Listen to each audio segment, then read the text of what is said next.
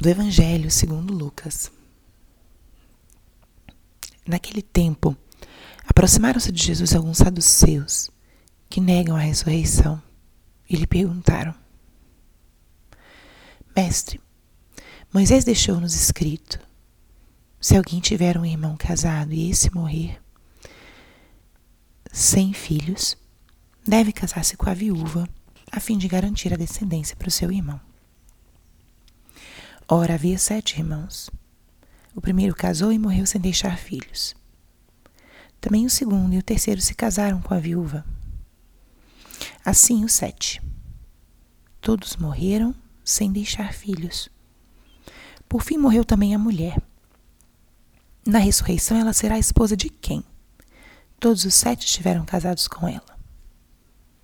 Jesus respondeu aos saduceus: Nesta vida os homens e as mulheres casam-se, mas os que forem julgados dignos da ressurreição dos mortos e de participar da vida futura, nem eles se casam, nem elas se dão em casamento.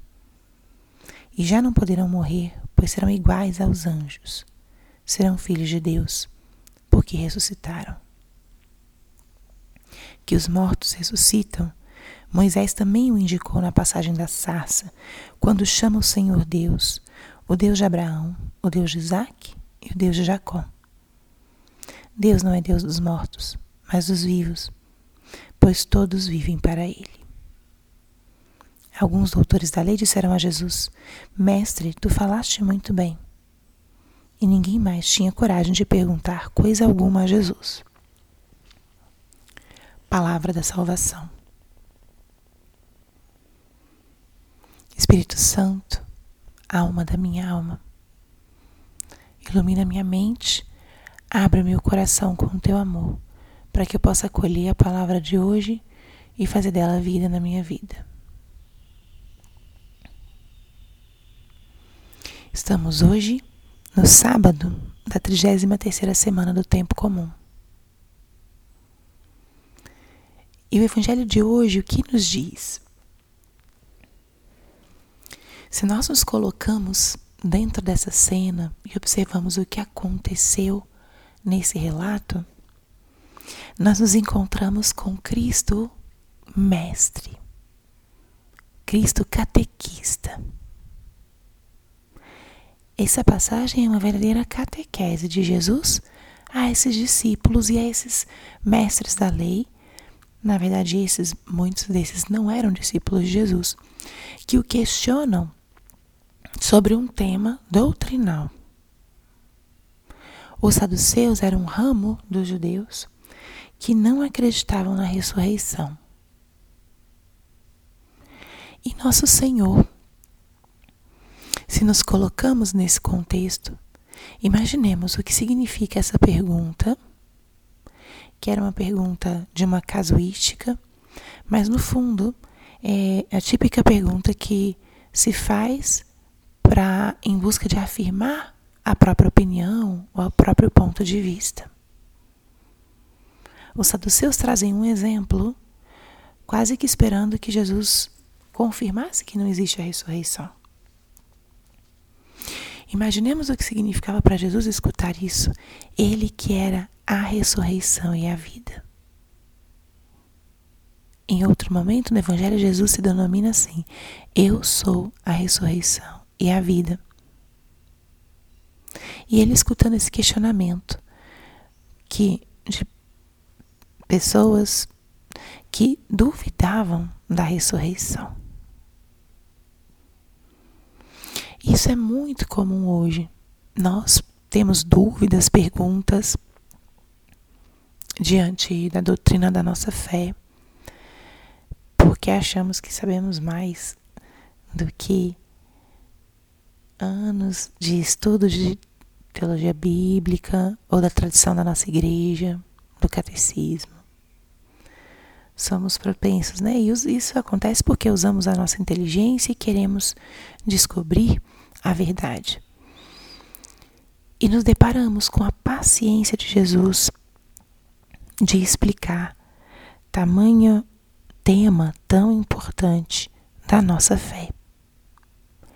A ressurreição é um dos elementos centrais da nossa fé. Dizia São Paulo em suas cartas: se Cristo não ressuscitou, vã é a nossa fé. Se não houvesse ressurreição, tudo teria terminado na cruz e no sepulcro. A última palavra seria da morte. Mas a ressurreição é uma expressão da própria essência de Deus. Deus é vida. E Ele, sendo vida, nada pode matá-lo. E ele repete aqui nesse, nesse ensinamento, ele repete o mesmo para nós. Todos viveremos, viveremos em Deus. A nossa vida é para sempre.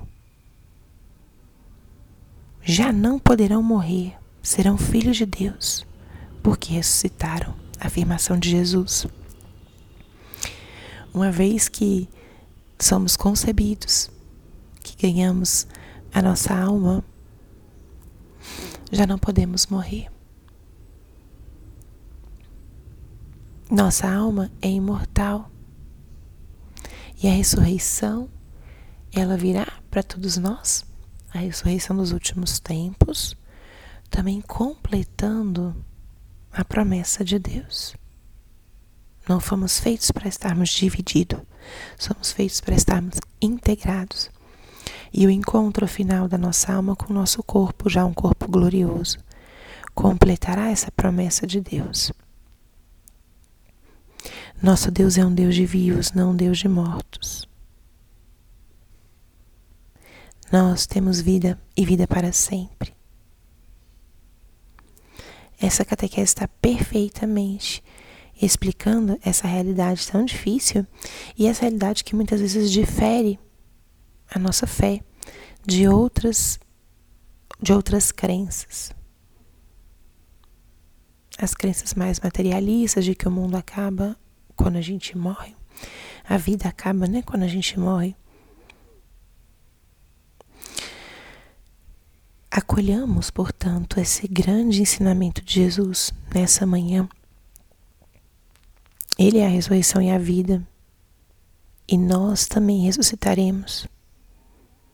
Isso é um grande consolo também diante de situações de perdas de entes queridos. A morte é uma passagem para a vida eterna. Nosso Deus é um Deus de vivos. Podem estar mortos para este mundo, mas vivem na eternidade. E no momento certo, aí sim estaremos todos juntos, como o caso a história contada, não casados ou dando-nos em casamento, mas todos na plenitude e vivendo para a glória de Deus. Acolhamos esse ensinamento. Hoje você pode simplesmente também se deixar fascinar por Cristo Mestre, Cristo Catequista, por essa paciência amorosa de Jesus e deixar se tocar por isso. Deixar que Ele também hoje venha te ensinar e acolher essa verdade tão linda, tão profunda, que é da ressurreição. Somos chamados à vida. Nosso Deus é um Deus de vida e a nossa vida não acaba com a morte somos feitos para a eternidade. Como estou vivendo? Quanto eu penso nisso? Como eu posso construir desde aqui a minha eternidade? Glória ao Pai, ao Filho e ao Espírito Santo, como era no princípio, agora e sempre. Amém.